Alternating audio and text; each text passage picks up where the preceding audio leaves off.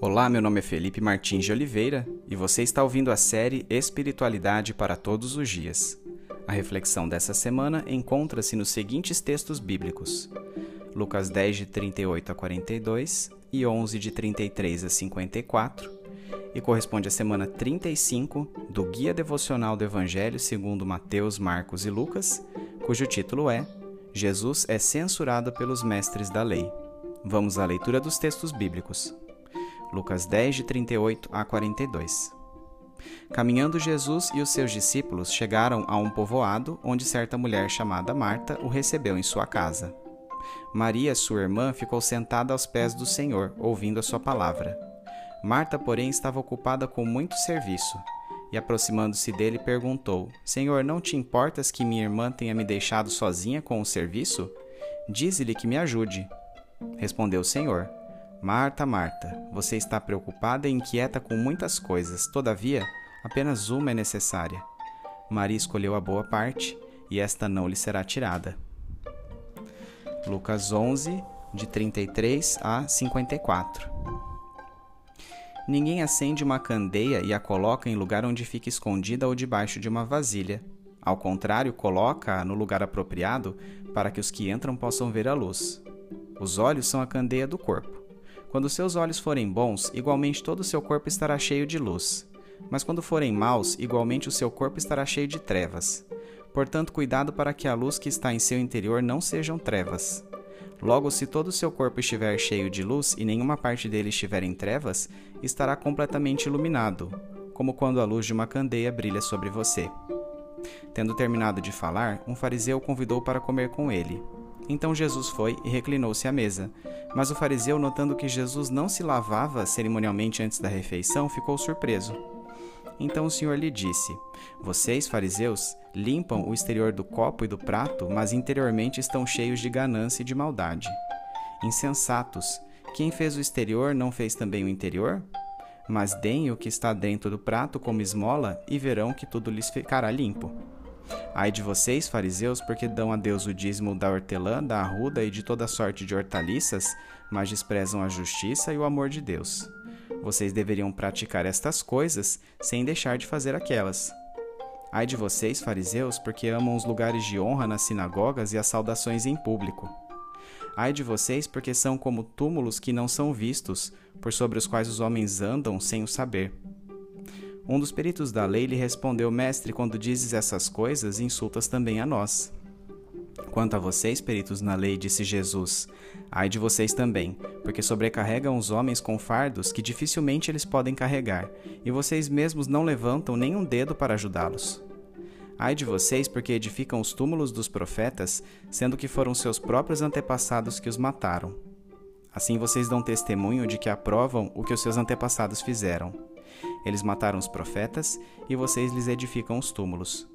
Por isso, Deus disse em sua sabedoria: Eu lhes mandarei profetas e apóstolos, dos quais eles matarão alguns e a outros perseguirão. Pelo que esta geração será considerada responsável pelo sangue de todos os profetas, derramado desde o princípio do mundo, desde o sangue de Abel até o sangue de Zacarias, que foi morto entre o altar e o santuário. Sim, eu lhes digo, esta geração será considerada responsável por tudo isso. Ai de vocês, peritos na lei, porque se apoderam da chave do conhecimento. Vocês mesmos não entraram e impediram os que estavam prestes a entrar. Quando Jesus saiu dali, os fariseus e os mestres da lei começaram a opor-se fortemente a ele e a interrogá-lo com muitas perguntas, esperando apanhá-lo em algo que dissesse.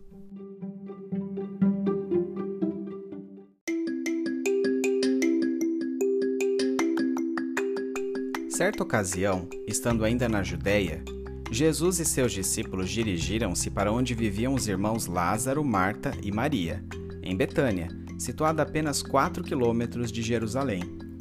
Na casa daquela família, enquanto Maria se sentava aos pés de Jesus para ouvir suas palavras, Marta estava bastante envolvida com as atividades da casa e, aborrecida, conclamou Jesus a demover a irmã de sua suposta improdutividade a fim de auxiliá-la.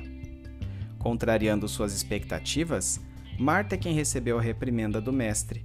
A adoração e o relacionamento pessoal com ele são a maior necessidade, e não as atividades de nossa vida diária.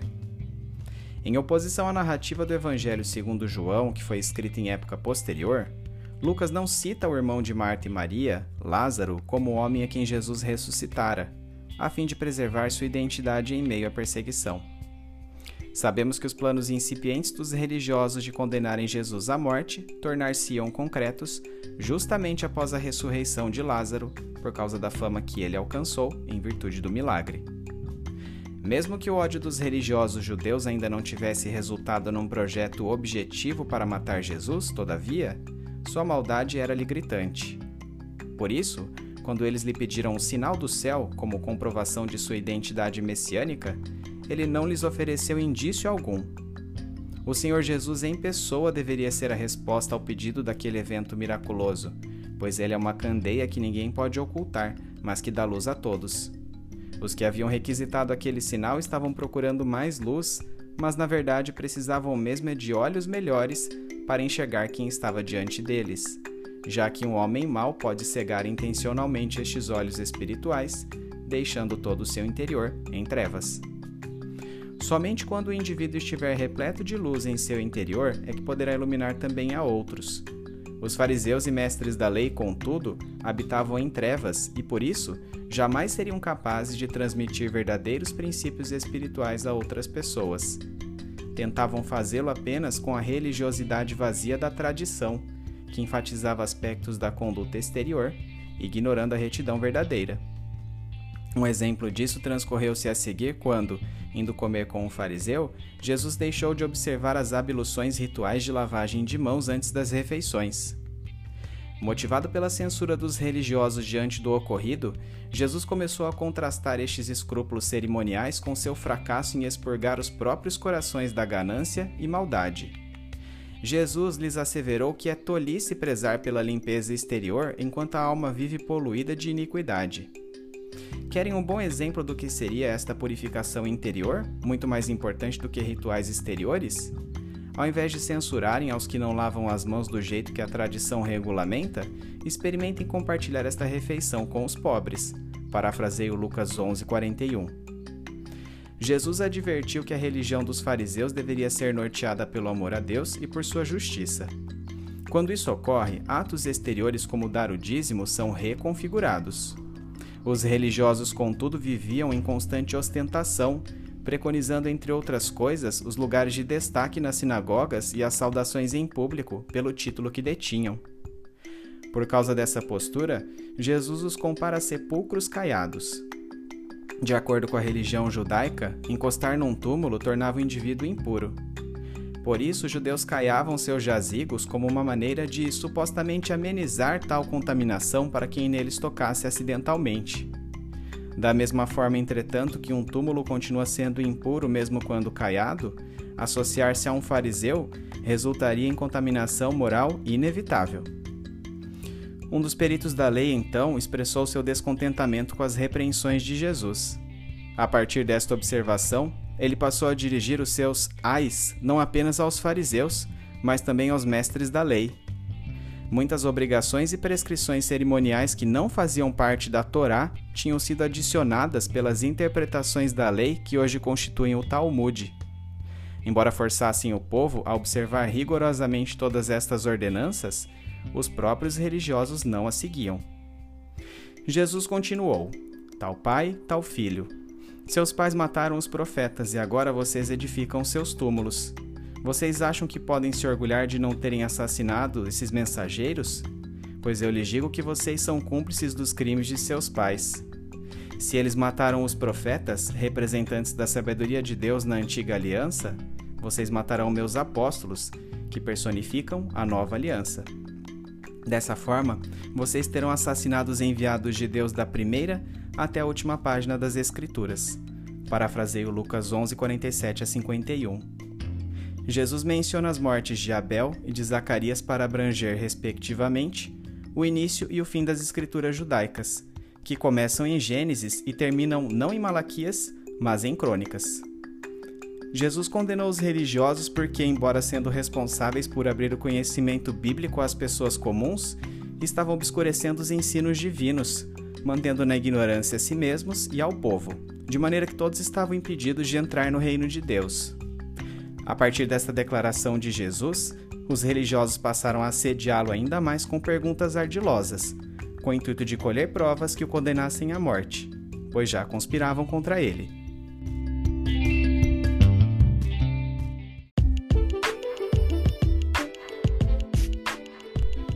Aplicação prática.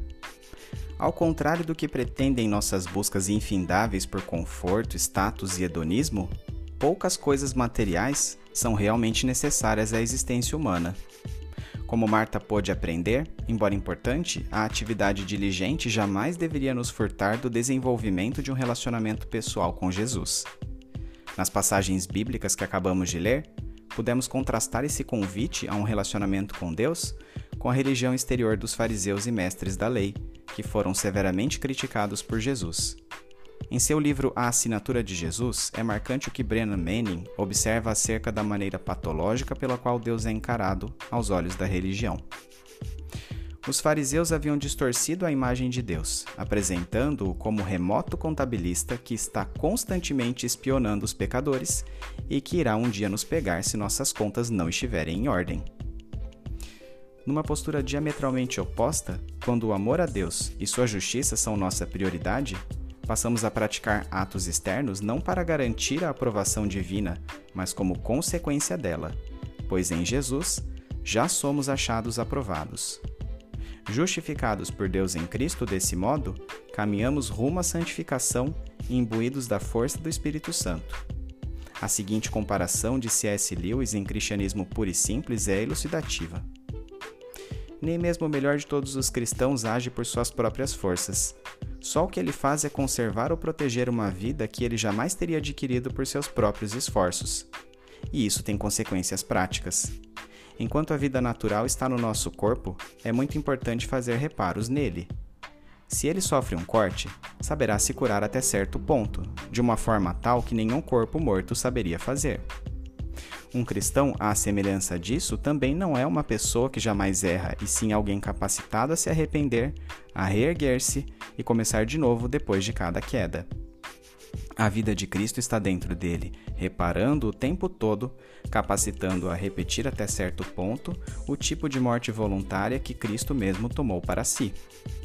Eis a razão por que o cristão se encontra em circunstâncias diferentes de outras pessoas que tentam ser boas. Elas acham que, sendo boas, podem agradar a Deus, se é que existe algum. Ou, se elas acham que não existe Deus algum, elas esperam ao menos merecer a aprovação das pessoas boas. Mas o cristão atribui à vida de Cristo no seu interior toda boa obra que faz. Ele não tem a ilusão de que Deus irá nos amar porque somos bons, mas que Deus nos fará bons porque nos ama.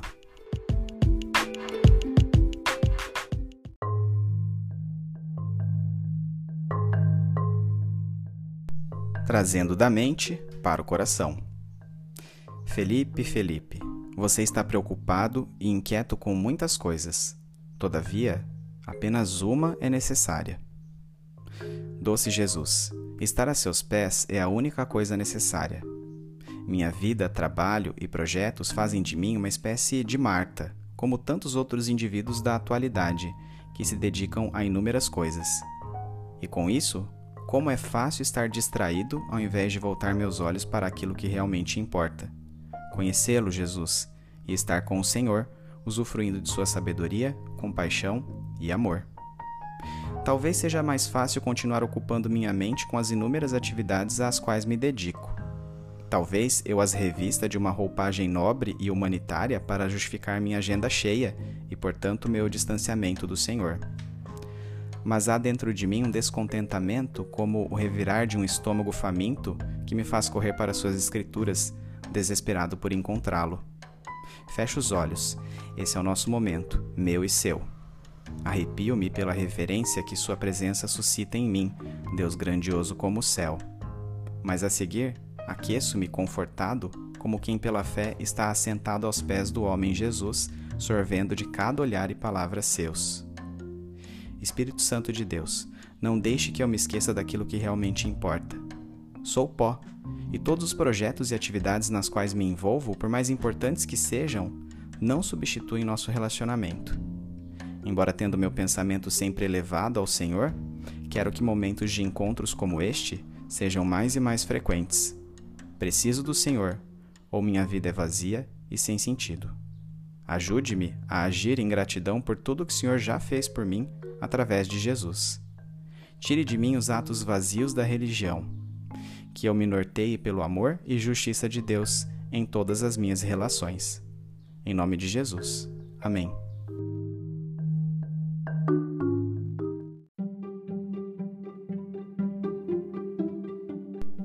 Medite mais sobre este texto ao longo da semana.